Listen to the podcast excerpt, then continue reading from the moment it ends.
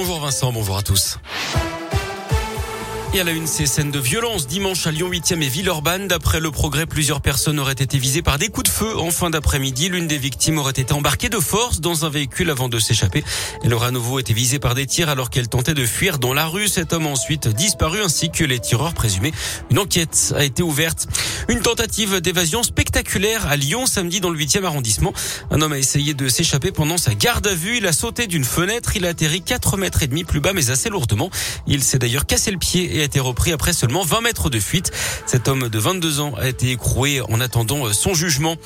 Deux accidents de la route dans le département hier. Le premier à Tarare vers 16h30. Un adolescent de 15 ans a été violemment percuté par une voiture à l'entrée de la ville. Victime de plusieurs fractures, il a été héliporté vers l'hôpital de Bron dans un état jugé préoccupant. D'après les premiers éléments, il se serait engagé sur le passage piéton juste derrière un bus.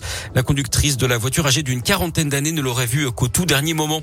Et puis autre accident mais à Lyon hier vers 18h quai de la Jonchère entre et le restaurant Paul Bocuse. Collision entre deux véhicules. Deux personnes ont été évacuées dont l'une dans un état grave.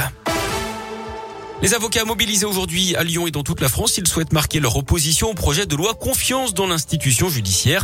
Projet qui porterait atteinte au secret professionnel de l'avocat rassemblement à 13h devant la préfecture.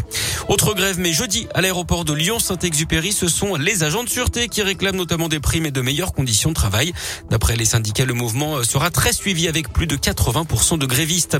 Eric Abidal est-il lié à l'affaire Amraoui, la joueuse du PSG agressée à coups de barre de fer le 4 novembre dernier? Le nom de l'ancien international français a été évoqué hier. Il doit être entendu par les enquêteurs. La victime aurait utilisé un téléphone avec une puce appartenant à l'ancien lyonnais. Les enquêteurs s'interrogent sur la nature de sa relation avec la joueuse du PSG, elle aussi passée par l'OL. La piste d'une vengeance amoureuse est étudiée.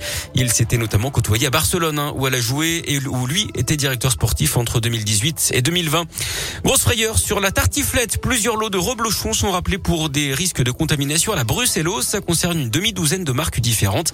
Alors les autorités précisent hein, que la bactérie est détruite avec une cuisson à plus de 65 degrés, mais elles invitent tout de même à ramener les lots concernés. Un numéro de contact a été mis à la disposition des consommateurs, le 08 00 94 52 35. Du sport du foot avec la fin de la campagne de qualification mondiale pour les Bleus ce soir en Finlande. L'équipe de France assurée de terminer première de son groupe et qui a déjà validé son billet pour le Qatar l'an prochain. La France, elle, joue sa place en barrage. Coup d'envoi à 21h à Helsinki. À noter hier soir la qualification de la Suisse. L'Italie, quant à elle, devra passer aussi par les barrages.